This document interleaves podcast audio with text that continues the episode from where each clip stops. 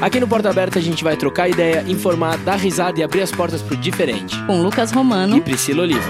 Sempre com um convidado novo e um tema de fritar o cérebro.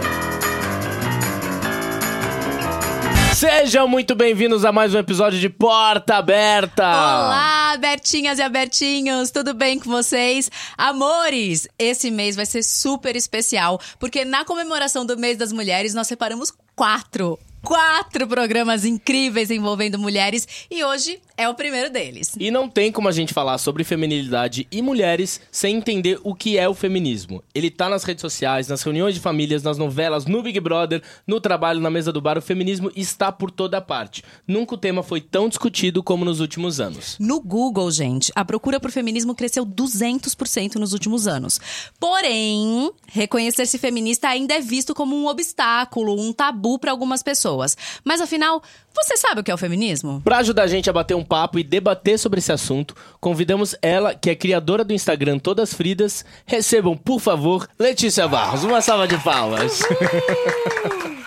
Olá, gente. Olá, Olá. seja bem-vinda. Bem-vinda, Letícia. Manas, antes da gente começar o episódio de hoje, apresentar a lei e tudo mais, eu vou falar para vocês o seguinte: se você é o tipo de mulher que fala, ai, o feminismo não é para mim, eu não preciso do feminismo, eu queria falar um negócio pra você, Brasil. Se hoje você estuda, vota, trabalha, decide quando quer ser mãe e se quer ser mãe, é porque lá atrás algumas feministas brigaram e lutaram por você. Letícia, se apresente e fale um pouco mais de você para quem ainda não te conhece. Oi, gente. Então, eu sou a Letícia Barros, eu criei a TF em 2015, estudo educomunicação e cuido das redes sociais da Todas Fridas, desde o Instagram, Facebook, blog.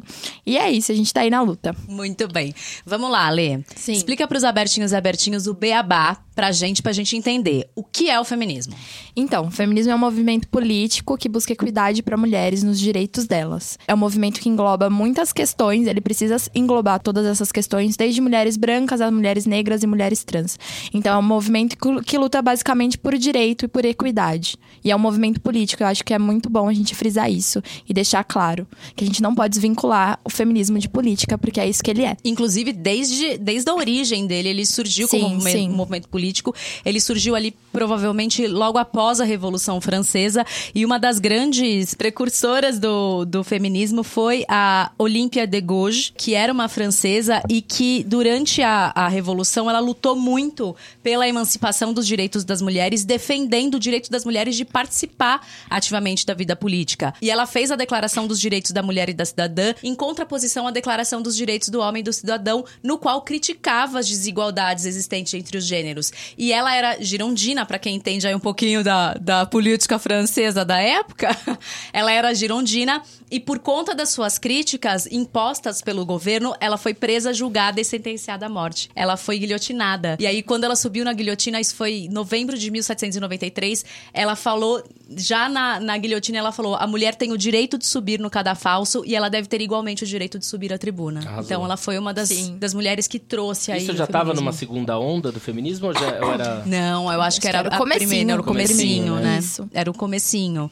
Sim. E aí, enfim, aí começa a primeira onda, na verdade, acho que na Inglaterra, quando elas eh, brigam por igualdade de condição de trabalho, aí nos Estados Unidos, aí começa toda a questão do movimento sufragista.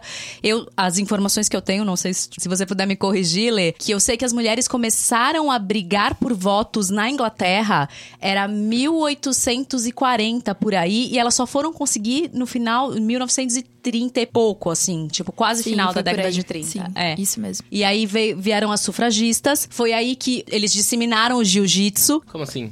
Porque ah. o que, que, que acontecia? Elas brigando por direito, como acontece até hoje, né, Brasil? Com Elas certeza. tomavam porrada da, da polícia. E aí, os lutadores de, de, de jiu-jitsu que. E as lutadoras de jiu-jitsu, né? Porque já tinha mulheres que lutavam jiu-jitsu, elas falaram: meu, a gente vai ensinar essa mulherada a lutar jiu-jitsu, porque legal. nada mais é que uma arte de você imobilizar alguém que é mais forte que você. E aí, as sufragistas começaram a descer o cacete na polícia.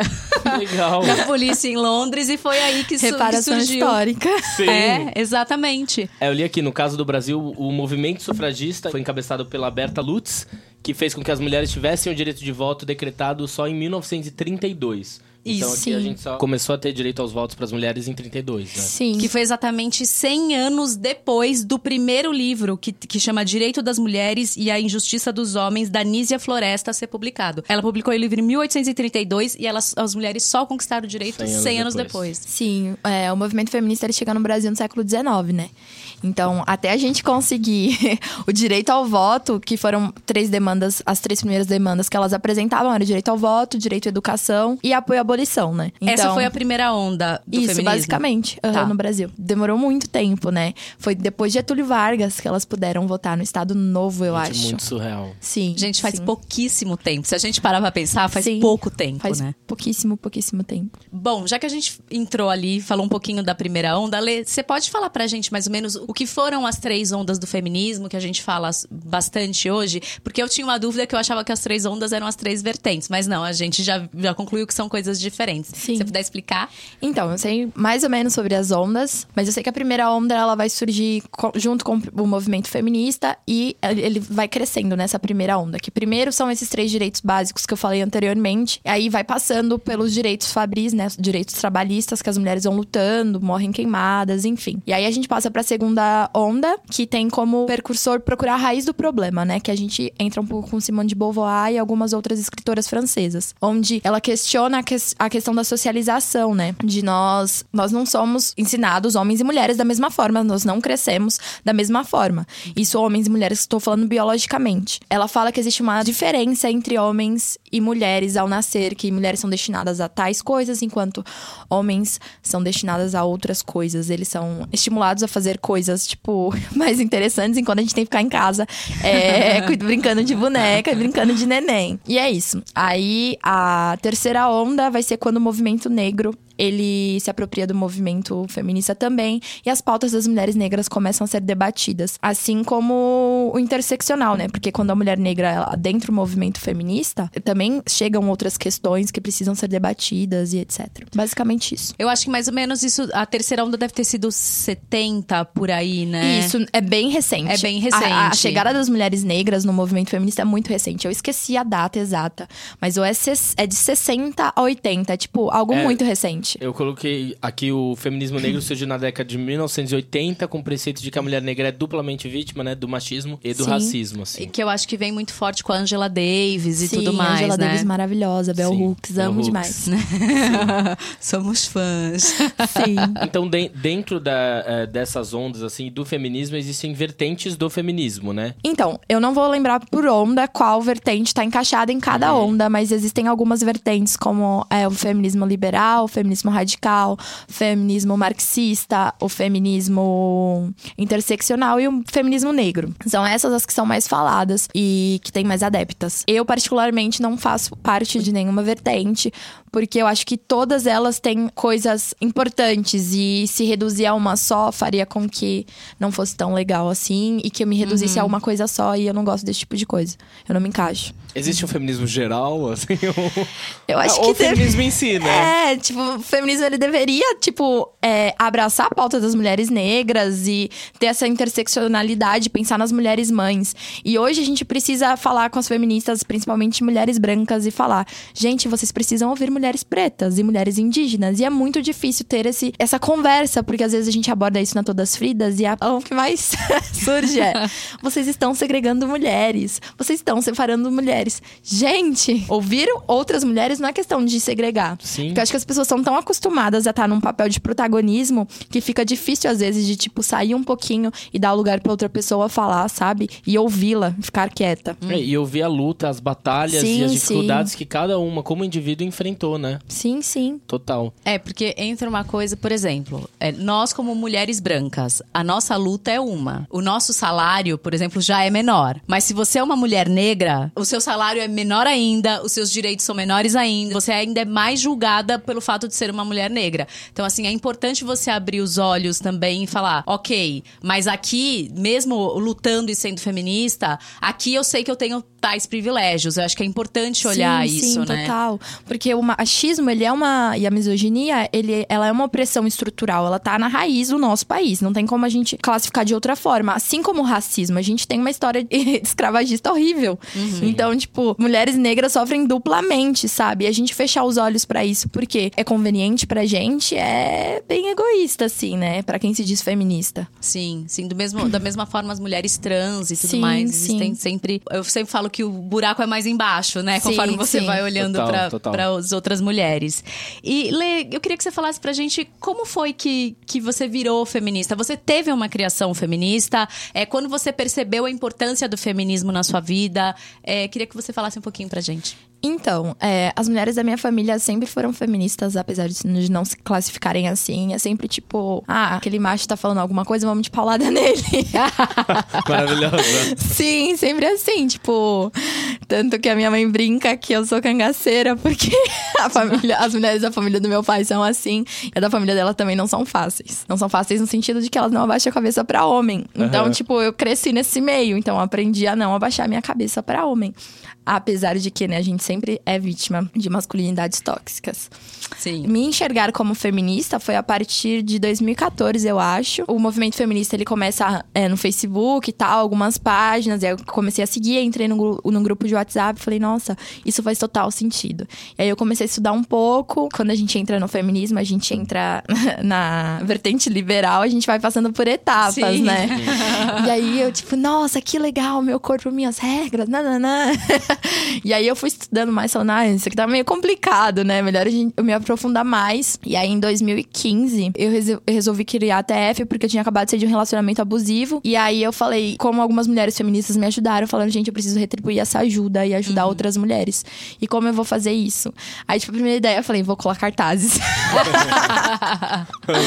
E aí, tipo, fazia reunião com a- reuniões com as meninas do meu bairro e tal. Aí eu falei assim, gente, ainda não tá bom o suficiente. Precisa alcançar mais gente. Porque, gente, meu ascendente é aquário, eu quero alcançar todo mundo. Maravilhosa. E qual é o seu signo? Virgem. Ah, metódica. Sim. E aí, é, eu criei a TF. Depois de um ano, eu acho, a gente teve um boom, assim, por causa de uma paródia da, Ma... acho que é Maíra Medeiros, uma youtuber que a gente postou. E a gente tinha, sei lá, 2 mil seguidores e a gente foi pra 30 mil.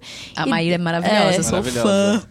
E desde então a gente foi crescendo, assim. E é isso, a gente foi mudando pautas, eu fui mudando, porque, como eu disse, a gente entra nessa questão do feminismo liberal primeiro, sabe? Eu acho que é válido a gente reconhecer isso. E aí a gente vai crescendo e aprendendo outras coisas dentro do movimento feminista que são necessárias aprender. E hoje, um dos maiores embates que a gente tem na TF é isso mesmo, de discutir classe e raça enquanto é, diferenciais de cada mulher e que isso agrega opressões diferentes, né? Então, além do feminismo, a gente tenta falar disso, mas é bem difícil ser aceito assim. Gente, TF, pra quem não sabe, é o Todas as Todas Feridas. as vidas. É, e tem, eu acho que entra muito, por exemplo. Uma coisa que é muito mal falada quando eles falam, ai, as feministas radicais, as feministas radicais, colocando como uma coisa assim, muito ruim. Aí você fala, querido, o radical de feminista radical é de raiz. Ele vem de Sim, raiz. sim. Então, são as mulheres, o movimento de mulheres que entende a raiz do problema. Sim. Eu acho que como outras vertentes, assim como a, a liberal e a vertente interse- interseccional, todas, eu acho que todas têm o seu lado muito bom, todas têm um lado que eu acho que não é legal. Por exemplo, o feminismo radical não aceita as mulheres trans. Não porque elas acham que elas têm que criar uma corrente delas do feminismo. Então, assim, e- esse ponto não concordo muito.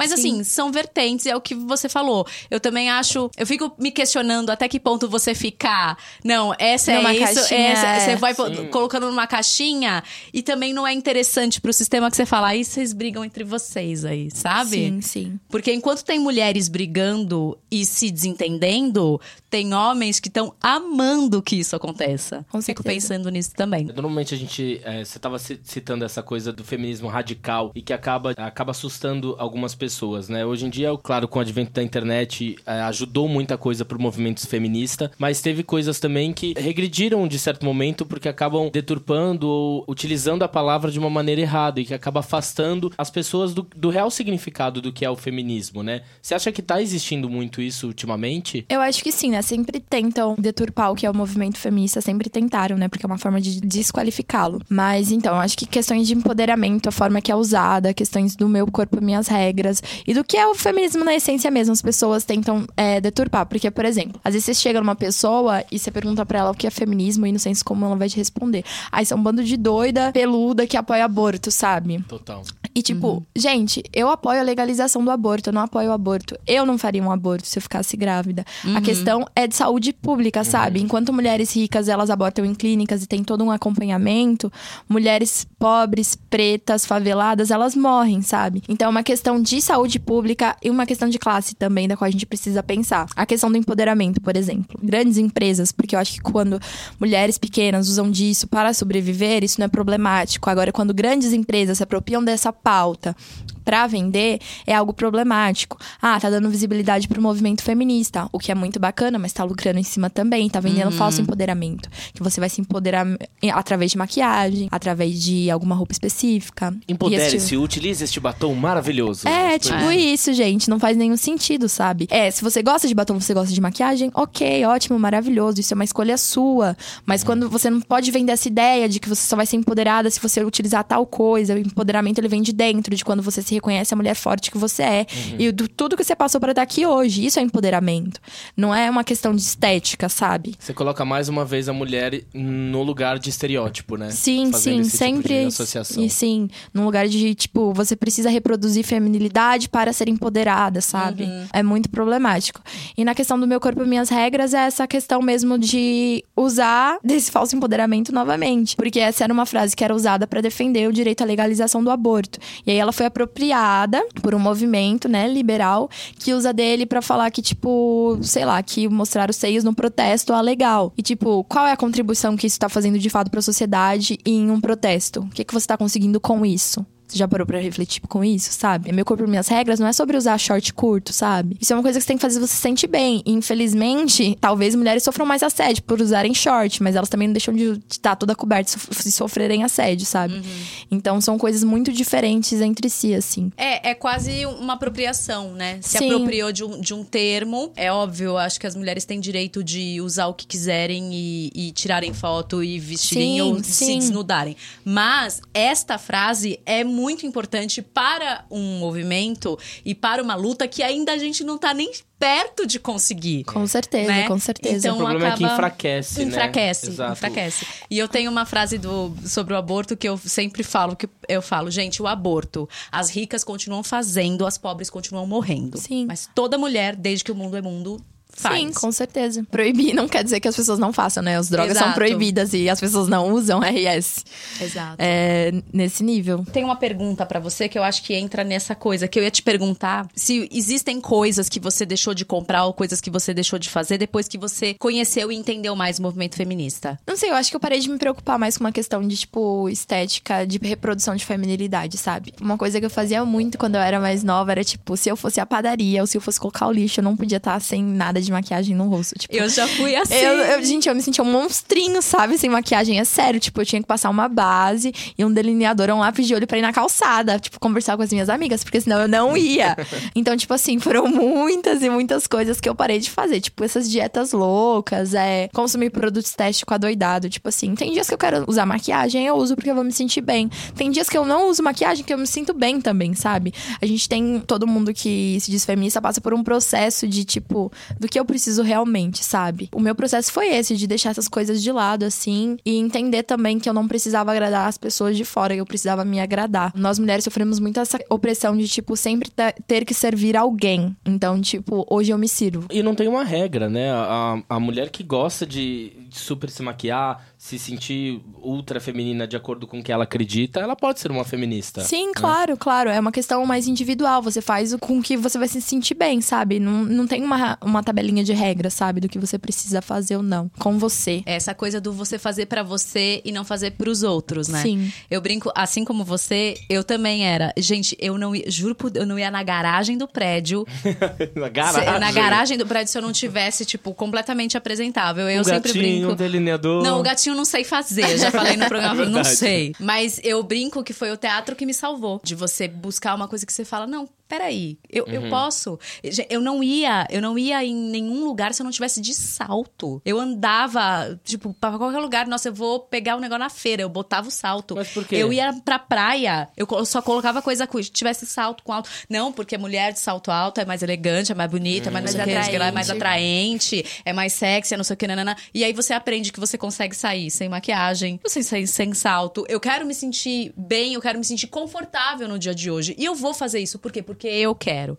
Eu faço por mim e não pelo outro. Mas nessas descobertas eu também já ouvi, tipo, ai, nossa, mas por que, que você tá sem maquiagem? Ai, homem gosta de mulher maquiada. Eu falo, mas quem diz Foda-se. que eu tenho que agradar o macho, Brasil, né? Meu, é, eu tava vendo aqui, né? Meados do século XIX, a mulher era sempre era tida como sexo frágil, né? A gente vê muito isso em seriado, em filmes, é, sempre colocada numa posição inferior em relação aos homens, porque elas não tinham os mesmos privilégios, acesso aos direitos básicos, ler, escrever, participar de assuntos políticos, etc. E isso acontece devido ao fato da figura feminina ter sido construída em uma sociedade patriarcal, que é um modelo sociopolítico em que o gênero masculino e a heterossexualidade exercem supremacia e poder sobre os demais. Acho que não tem como a gente falar sobre feminismo sem é, responsabilizar essa sociedade patriarcal que a gente vive hoje em dia, né? É, eu acredito que a origem do problema tá aí.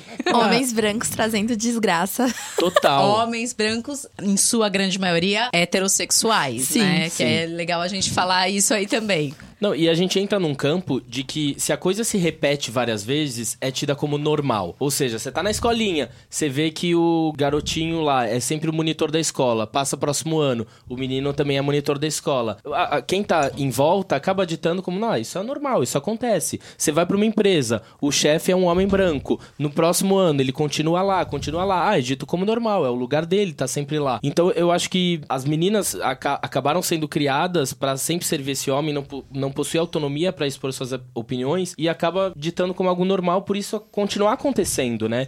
Por isso que acho que algumas meninas falam, é, putz, eu sou feminista, mas não sei se eu sou, porque eu gosto do meu pai, gosto da minha mãe, mas eu não, eu não sou vítima dentro disso. É engraçado, porque acho que o fato da mulher nascer já, ela já é vítima dentro dessa sociedade. Por já existir essa estrutura enraizada, né? O que, que vocês acham? Vamos abrir para este debate. Então, acho que nascer com o gênero feminino é, já é um problema, né, na nossa sociedade. A gente já é alocada em, alguns, em algumas caixinhas, né? Que são coisas bobas, assim, mas são coisas que a gente cresce e estão enraizadas, enraizadas na gente. Tipo, ai, menina usa rosa e menino usa azul. Gente, pelo amor de Deus, sabe? Cores, sabe? Cores não tem gênero, gente, pelo amor de Cristo. E que mais? Tipo, ai, meninas se comportam de tal forma, meninas elas não, elas não são estimuladas a seguirem papéis. É... Ai, eu esqueci a palavra. Mas. Que foram designados Isso, só pra homens, por isso, exemplo. exatamente isso. É, enquanto os meninos, sei lá, eles estão brincando de carrinho, estão brincando, brincando de construção, de Lego, eles são sempre o chefe. A gente é sempre a mamãe e que faz brincar na cozinha, sabe? Uhum. Então, a construção do gênero, ela é problemática pra mulheres. Porque a gente cresce num lugar de inferioridade. A gente cresce com esse sentimento de que a gente é sempre menos. Com essa insegurança, né? E eu acho que é basicamente isso. É, eu sou alguns anos mais velha que a Letícia. e eu acho que ju- junta um pouco com aquilo que você falou no começo, Lucas, da, da importância da internet e tudo mais nisso, porque eu tive. A gente nos anos 80, que foi a década que eu nasci, a gente era criada pra brincar de boneca, de cozinha e tudo mais, casar e ter filhos. É isso. Era o que era tido cozinha- como normal, é, o né? Porque era o normal. Você- comum acontecer. Era quase. é, Receita é de quase bolo. uma receita de bolo, uma fórmula. E aí, é, hoje, você ainda vê, por exemplo, você vai em festas de família, 90% dos casos, os, cara, os caras estão na, na sala conversando e a mulherada tá tudo na cozinha. resolvendo, lavando ou louça. lavando a louça, ou cozinhando, não sei o quê. Eu também não acho. Eu acho que assim, tem mulheres que adoram cozinhar, então elas têm que cozinhar mais. Tem que cozinhar, entendeu? É, Você gosta, tá legal, você faz porque você quer, então vai e faça, sabe? Mas tem essa obrigação. E aí, eu não tinha, por exemplo, a internet na época. Então, o que, que me chegava pra mim como feministas? Mulheres que, meu Deus, ninguém vai querer se encaixar naquilo Pervertidas. pervertidas. Como você falou, mulheres, né? Mulheres peludas. Transgressoras. Mulheres é, é, mulheres más, mulheres que não são amadas, mulheres sozinhas, mulheres é, tidas é, pelo que a sociedade né, julgava como mulheres feias, mulheres que nunca vão, vão arrumar um amor, um negócio assim. E você falava, gente, mas eu não quero ser isso. Por quê? Porque é muito interessante. Eu só quero receber o mesmo quanto ele recebe mais que ele Exato, recebe. porque é muito interessante para uma sociedade patriarcal te colocar nesse lugar como você não vai ser uma pessoa que vai ter conquistas na vida se você for feminista. E, e foi com a internet que eu acho que a coisa começou a chegar que você fala: opa, peraí, tem isso aqui, tem isso aqui, tem isso ali. Mas eu, na minha idade hoje, e eu sou uma mulher que eu não cozinho, não me interesso em aprender a cozinhar, e não quero e não vou. Meu, se eu chegar numa roda e falar que eu sou uma mulher que não cozinha, meu amor, até as pessoas mais cabeça aberta vão falar: como você não cozinha? Mas quem cozinha na sua casa? O meu marido. Ele cozinha todos os dias? Sim. Gente, é um, é um problemaço. Nossa, mas É ele um deve grande ser um cara problema, você maravilhoso. É um Exatamente. Enaltece ele. Enaltece né? ele. Ele é o máximo porque ele cozinha. Aí eu sim. falo, gente, que loucura!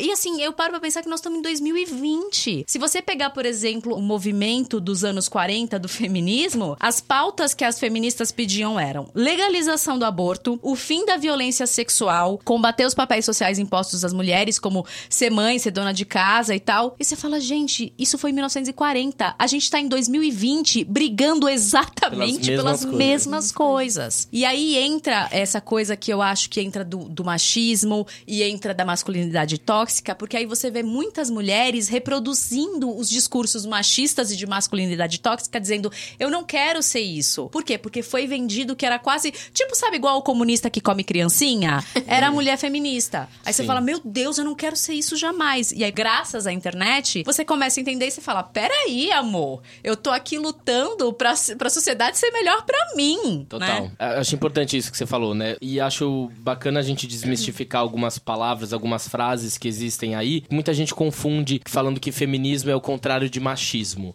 Isso é completamente É o maior errado. O que, que você pode esclarecer aí na mente de algumas pessoas, Lê? Gente. Feminismo, se, se feminismo fosse contrário de machismo, a gente ainda não estaria errada, porque isso é reparação histórica. tá? Mas não é o contrário de machismo. Feminismo, ele busca equidade de direitos. A gente não quer ser iguais aos homens. Até porque quando a gente levanta as nossas pautas, em nenhuma delas está eu quero oprimir homens. Talvez algumas queiram. Estão erradas? Não estão.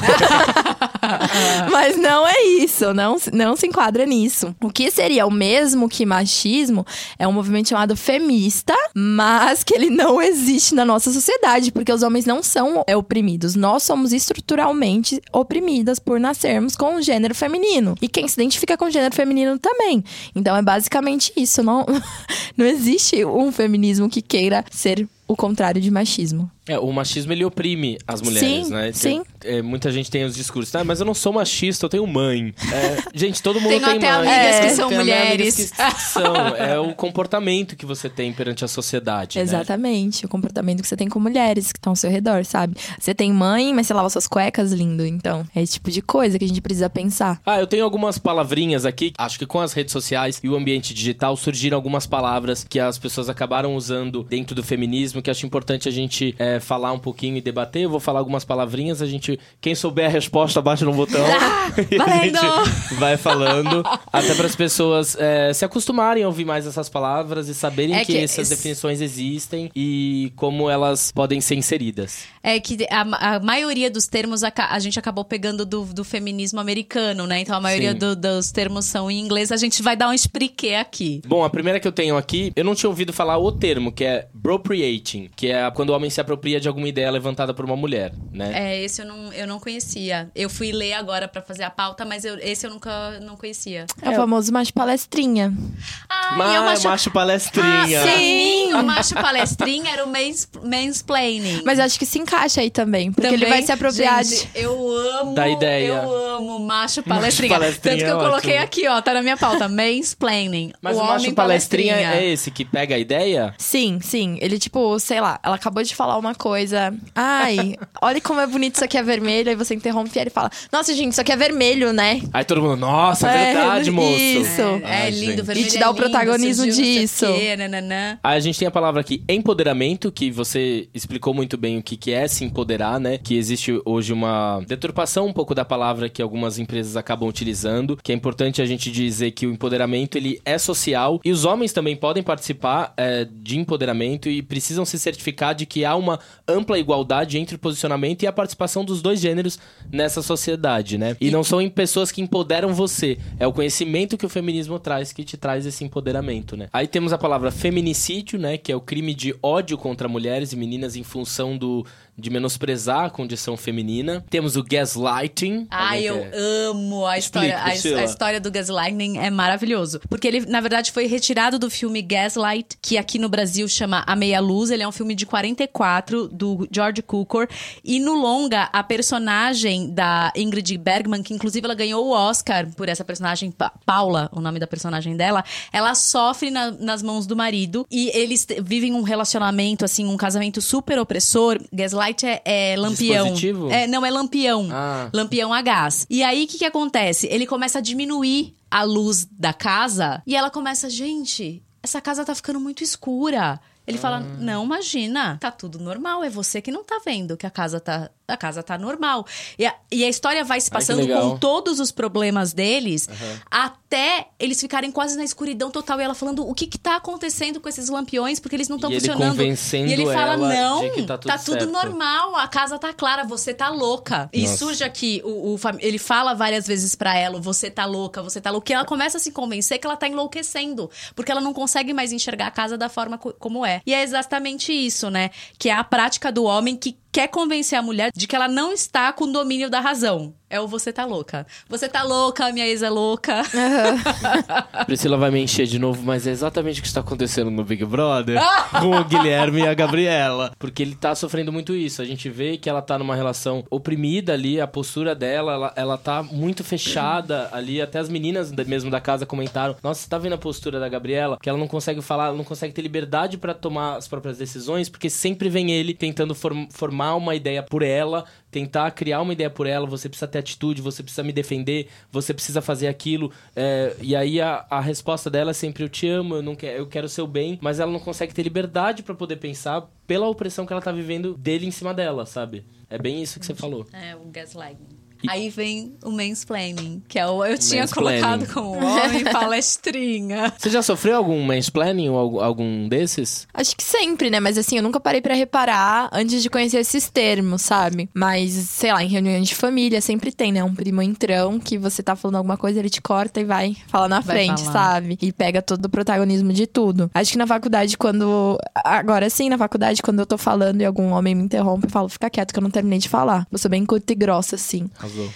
E é isso, gente. Como mulher, é que é o que você falou. A gente só não sabia os termos, mas quando você começa a ler, você fala, hum, check, É check. Você vai dando Total. check em tudo ali. Sim, sim. Aí temos o manspreading, que esse eu não, não sabia, mas é maravilhoso, que é aquele cara que chega no busão, chega no metrô, escancara as pernas, Ai, gente, abre o braço se ódio. achando o dono do espaço. Como se é muito tivesse engraçado. uma rola de 68 centímetros. Não, é algo, algo que parece pequeno, mas simboliza muita coisa, né? Porque o cara que chega e se aposta do lugar, sendo que ele é o centro das atenções. E a gente volta justamente naquele tema da É, sociedade não, e aí você patriarcal. tem que. E aí você fica ali, né, tipo, toda Coagida. coagida. E porque tem isso também, né? Que a mulher, ela não pode sentar do jeito que ela quer. Ela tem que sentar de perna fechada. Tem que ser uma lady, Tem né? que ser uma lady. E, inclusive, uma vez, muito tempo atrás, o meu fisioterapeuta me falou que as mulheres têm muito problema no quadril e na bacia por isso. Porque você tem que estar. ele falou assim: sabe por quê que vocês têm. Vocês sentem, vocês sentem dores e tudo? Porque vocês são criadas desde pequenininha falando, fecha a perna, não sei o quê, nananã. Você vai criando uma. Ai, sério? uma- é, porque você tá sempre o quê? Pra fechar a perna. Sim, sim. E é muito bizarro. Só questão de curiosidade mesmo. Eu tava estudando algumas coisas pra fazer um texto pra TF. E aí, tipo, eu tava vendo que o vaginismo pra mulheres católicas, cristãs no geral e evangélicas é muito mais recorrente, porque elas criam um trauma interno e aí elas desenvolvem a doença. Tipo, não é algo que tá com elas, que aconteceu. É tipo, por causa da contribuição da igreja que fala que mulheres têm que se guardar, que elas precisam se preservar, que elas precisam ser virgens. Então, elas desenvolvem isso, sabe? O que, que é, o bizarro. vaginismo? Eu não sei se é classificado como uma doença, na verdade, mas é uma coisa que fecha a vagina e que não passa nada. E elas não conseguem ter nenhum tipo de relação Nenhum tipo de sexual. relação. Ah, entendi. Tudo isso por causa de uma opressão social. Tem mais duas palavrinhas aqui. Uma é objetificação, né, que reduz a pessoa à condição de coisa, né? Na sociedade patriarcal é usado pra tratar a mulher como objeto sexual, limitando ela aos seus atributos físicos. Um bom exemplo é um comercialzinho de cerveja, né? Agora eles estão Exatamente. mudando, mas, gente, eu fico pensando nos comerciais de cerveja de tipo cinco anos Não, atrás. Suquita, lembra? Ela entrava Nem precisa cinco ali. anos atrás. o- Os... Ah, vai verão, Vai vem verão, verão, vai verão, gente. é isso aí. Total. E uma palavra que ficou muito conhecida no Big Brother pela, pela Manu quando falou, que é sororidade, que é a união entre as mulheres em que prevalece a ideia de respeitar, ouvir e dar voz a todas, mesmo quando não há concordância. Trata-se de respeitar os elos femininos e fortalecer a empatia para dar força e organização ao movimento. Ele serve também para combater a ideia de que mulheres são rivais, né? Tem muito isso, né? É mais fácil fazer elas combaterem e discutirem para os homens gostarem disso. É, não, é, se você pegar. A, a gente fez um episódio de masculinidade tóxica com a Rita Von Hunt, maravilhosa. E aí ela falou, é aquilo que ela falou daquele exemplo que ela deu, do tipo, se você pega as histórias da Disney, em sua grande maioria, são sempre as mulheres brigando pra quem vai sentar na rola. E é Mulheres isso. com e mulheres, você. as é, é, né? Se você vai olhar na dramaturgia e tudo mais, 90% das histórias é isso. São sempre duas mulheres que estão ali guerreando pra ver quem vai ficar com o macho, sabe? Amigas e rivais. e aí tem isso, né? E, Meninas e é- malvadas. Meninas malvadas. Tudo, é gente. legal falar que a raiz da palavra, né? O, o sor, ele significa em latim, ele significa irmã. Que se assim, apoiar, né? Respeitar, respeitar. as divergências. Porque é muito mais fácil você colocar duas mulheres como rivais do que duas mulheres como irmãs, né? Uhum. Então, a- a- essa sociedade patriarcal, ela luta, ela lucra muito com essa rivalidade que eles impõem entre as mulheres. Ah, é por isso que eu amei a apresentação da Jennifer Lopes e da Shakira juntas no Super Bowl. ah, foi incrível, não foi? Foi bom, foi Maravilhoso as duas juntas ali. Porque existe isso também, né? Tipo, tem 98 cantores, todos são incríveis, mas a cantora tem que ter uma só. Só uma é a maravilhosa. Se existir duas, elas têm que brigar e uma tem que destronar o- a outra, né? É, é bizarro. Ninguém enaltece a apresentação das duas, mas é ah, a Jennifer Lopes foi melhor do que a Shakira. Sabe? É. Tem que existir essa comparação e essa rivalidade. Isso que é sempre um absurdo. Já que a gente falou tudo isso, Lê, eu queria te fazer uma pergunta, na verdade, e que eu acho que é um grande tabu dentro do feminismo, não sei. Homem pode ser feminista? Não. então, homem pode ser pró-feminista. Eu prefiro falar que homem pode, pode apoiar o feminismo, porque é isso que significa essa palavra, pró-feminista. Porque assim, o homem, ele não tá numa posição de, de vivência mesmo do que é ser mulher. O homem não sabe o que é ser mulher. Ele pode sentir culpa, ele pode, tipo, tentar mudar, que é o mínimo que ele pode fazer, mas ele, não, ele nunca vai saber, de fato, o que é ser mulher e sofrer as opressões que uma mulher sofre. É, seja ela uma mulher trans, seja ela uma mulher cis, sabe? Um homem é, cis que se entende enquanto homem, enfim, ele não, não, não, faz ideia do que é ser mulher. Então, assim, não dá pra homem ser feminista. Ele pode ajudar, contribuir com o movimento, mudando a sua própria masculinidade nociva. Ele pode contribuir de outras formas, ele pode estudar, entender, não cortar mulheres. Acho que é só isso mesmo pra essa pergunta. Acho, acho que o correto, então, é, por exemplo, eu sou um pró-feminista. É, Isso, essa seria a é palavra isso. correta. Isso, exatamente. É. E fica a dica aqui pra Jmana muito importante, que é cuidado, tomar muito cuidado com esses homens heterossexuais, cheios Sim. de discurso do tipo, não, vocês precisam ser livres, você tem que fazer sexo com quem você quiser, você pode... Mostra o seu corpo mesmo. Mostra o seu corpo mesmo. Cuidado. Tem muito cara que tá falando isso pro seu bem? Tem. Mas tem muito que tá falando isso pra se aproveitar de você. Com certeza, são os famosos esquerdomachos, que eles se apropriam de nas nossas falas no movimento pra usar em benefício próprio, porque ele quer usar o quê? O teu corpo. Exato. Eu tenho uma curiosidade, você lida no, no Instagram lá com muitos relatos, né? Muitas Sim. mulheres te mandam coisas. Então, a gente recebe tanto no Facebook quanto no Instagram. É porque no Instagram eu interajo mais, porque o Facebook ele é mais nocivo. Então, tipo, a gente só re- recebe mais ataque no Facebook. Então, no Instagram a gente Olha. recebe menos. Então, eu lido mais. Tipo, eu apareço no Stories, eu gravo vídeo pro Instagram, pro IGTV. E aí fica mais fácil de trabalhar no Instagram. Mas a gente recebe muito relatos de mulheres que estão saindo de relacionamento abusivo abusivo. E é muito engraçado, porque foi por causa disso que eu criei a página. Porque Legal. eu criei a TF, aham. E aí, ano passado, a gente fez um projeto que chama Todas Acolhem, onde a gente mapeou delegacias da mulher e lugares que oferecem terapia de forma gratuita para mulheres poderem acessar e poder denunciar relações abusivas, é, agressão física. Mulheres estão sendo vítimas mesmo, né? É basicamente isso. A gente recebe muito relato de relacionamento abusivo. Tipo, todo dia chega dois, três, sabe? Nossa, é, é mais comum do que a- a- acho que a maioria das pessoas imagina, né? Sim, porque toda mulher já passou por isso. O que acontece é que nem todas nos mandam, porque se todas nos mandassem, a gente tava ferrada pra responder. Mas é uma quantidade muito grande, assim, se a gente para pra pensar. Mas é isso que eu acabei de falar, todas as mulheres já passaram por uma relação abusiva. Tipo, eu não conheço uma mulher que nunca tenha passado. E precisa falar, né? É Sim. importante falar, dar voz a essas pessoas, dar voz a essas mulheres, porque as pessoas que estão passando por isso conseguem identificar o cerne do problema e ver que realmente, putz, não tá sendo legal o que tá acontecendo com esse relacionamento, tô percebendo através desses relatos. Muito importante, parabéns pelo seu trabalho. Obrigada. E às vezes muitas mulheres só querem conversar, só querem apoio, sabe? Porque não encontram na família, elas são estimuladas a ficar naquela relação, as amigas já estão cansadas de ouvir. Então, assim, é um ciclo, né?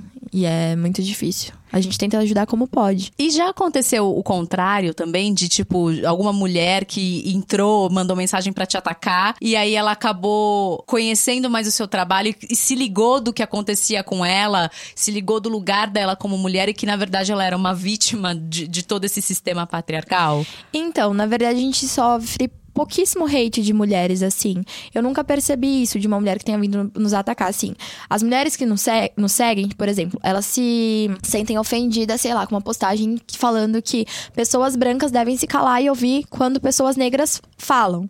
Então, assim, elas já, já estavam sendo beneficiadas com as outras coisas que a gente falava. Mas aí, quando a gente levantou essa pauta, ela se sentiu atacada e atacou a gente. E, às vezes elas param de seguir, ou elas mandam mensagem falando que a gente tá sendo desrespeitosa. Mas nunca que já veio nos atacar direto e ficou, sabe? Se Entendi. vem nos atacar direto, vai embora. Isso acontece mais com homens. Igual essa semana, a gente fez uns três posts falando disso, de, do quando a gente precisa ouvir mulheres negras e indígenas.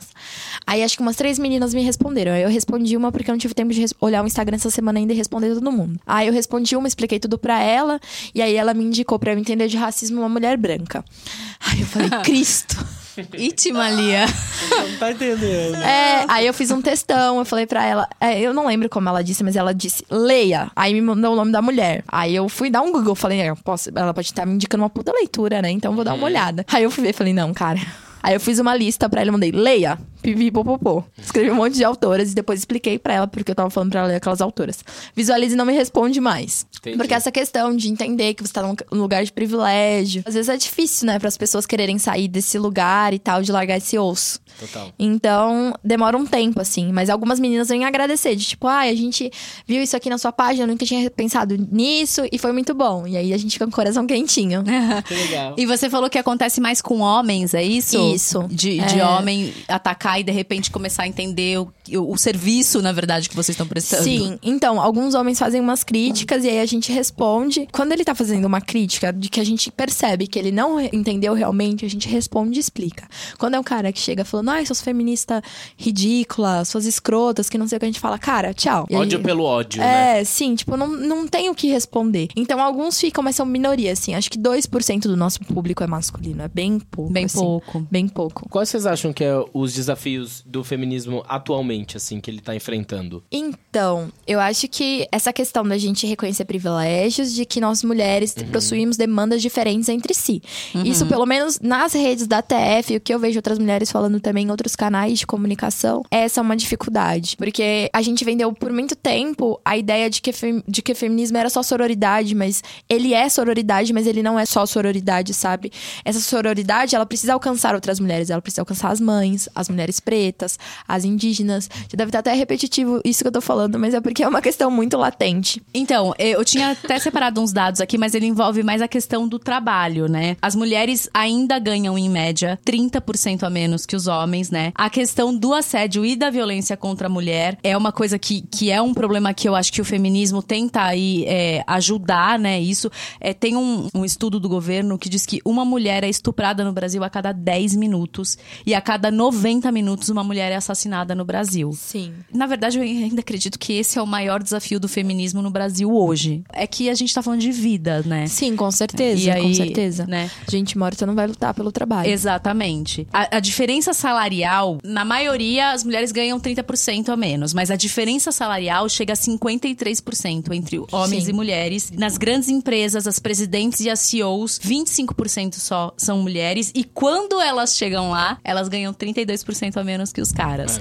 E aí, se a gente parar pra pensar, um dado muito triste que eu tenho, um ano previsto para que ocorra uma equiparação dos gêneros no Brasil é o ano de 2133. 133? 133. Se a gente continuar nesse passo que a gente tá, é 2133. Ou seja, daqui Se a a gente retornar pro 103 meninos anos. usar azul e meninas usam rosa, pode Amor, aumentar mais pode uns 200. botar, pode botar uns aí. É, eu tenho um dado aqui que, segundo a Organização Mundial do Trabalho, as mulheres lideram a taxa de desemprego, trabalham mais horas que os homens e apenas 41% delas possuem trabalhos formais contra 72% dos homens. É muito discrepante, gente. É que mulheres têm dupla jornada, né? É empresa e casa Uhum. e filhos, né? Então, assim, a gente sempre vai trabalhar mais e receber menos. Mas o meu marido me ajuda. Aí você fala, te ajuda, Brasil? Ele não mora lá naquela casa? Faz mais que Aquele filho não é obrigação. dele? Sim. Lê, seguinte, a gente tem um quadro aqui no nosso podcast onde a gente abre a porta pra alguém ou alguma situação que você quiser e a gente depois fecha essa porta. Priscila às vezes foge do tema, é maravilhosa. Outro. Tô doido pra saber pra quem você abre e fecha a porta hoje, Priscila. Então vamos lá. Lê, pra quem você abre a sua porta. Eu abro a minha porta pra Gabi de Pretas e Catumirim, que elas são maravilhosas e eu super abriria a porta pra elas. Arrasou. Arrasou, muito Beleza. bem. Prices, pra quem você abre a sua porta? Olha, a minha abertura de porta vai ser dentro do tema. Olha! Eu, eu vou abrir a porta, eu acho que não só pra ler, mas eu acho que pra todas as mulheres que falam e que trouxeram o feminismo pra internet, pro feminismo pra gente conversar e falar o que é o feminismo, sabe? Porque eu acho que enquanto ele tava ali muito obscuro, num cantinho de muito inacessível, a coisa tava indo muito bem pra essa sociedade patriarcal.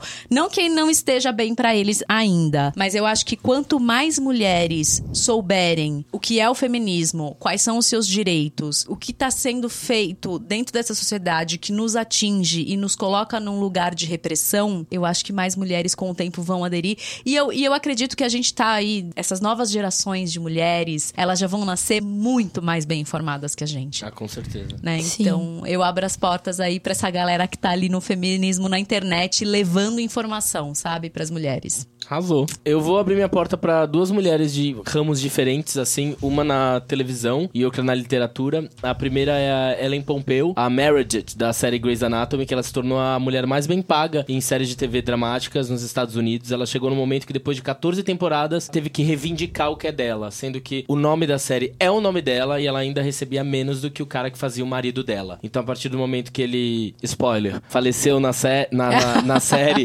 ela tentou negociar junto com ele durante um tempo, tipo, ah, vamos, vamos fazer isso junto e tal, e ele sempre negava. E aí chegou um momento que ela viu que passou duas temporadas sem ele e ainda assim a série mantinha a mesma audiência. Ela foi lá, reivindicou seus direitos. Hoje em dia ela ganha 1,7 milhões por episódio e hoje é produtora da série. Então acho super importante essas mulheres que reivindicam seus direitos dentro do mercado televisivo e cinematográfico. A Patrícia Arquette também, que faz discursos maravilhosos no, no Oscar quando ela, quando ela ganhou por Boyhood. Eu acho super importante. E abro também é, no campo da literatura para a maravilhosa Djamila Ribeiro, que ela é porta-voz do feminismo e ativismo negro atualmente no Brasil. Ela chegou a ser escolhida como personalidade do amanhã pelo governo francês em 2019 e é autora dos livros best-sellers Quem Tem Medo do Feminismo Negro, O Que é Lugar de Fala e o Pequeno Manual Antirracista que eu li. É maravilhoso, é genial. Então a minha porta aqui está aberta para Ellen Pompeu e Djamila Ribeiro. Bom, agora que nós abrimos a porta, a gente fecha a porta também. Começar com você, Priscila. Bom, eu vou fechar as portas pra, infelizmente, apesar de ter a coisa boa do Carnaval de São Paulo tá crescendo um carnaval cada vez, acho que mais diverso, mais inclusivo. Porém, contudo, entretanto, foi um carnaval bem violento. Eu acho que, que teve aí, inclusive, os próprios donos dos bloquinhos, né, falando e pedindo para as pessoas tomarem cuidado nos bloquinhos. Muita violência, muito assalto, muito roubo. E, assim, muita gente sendo realmente machucada, né,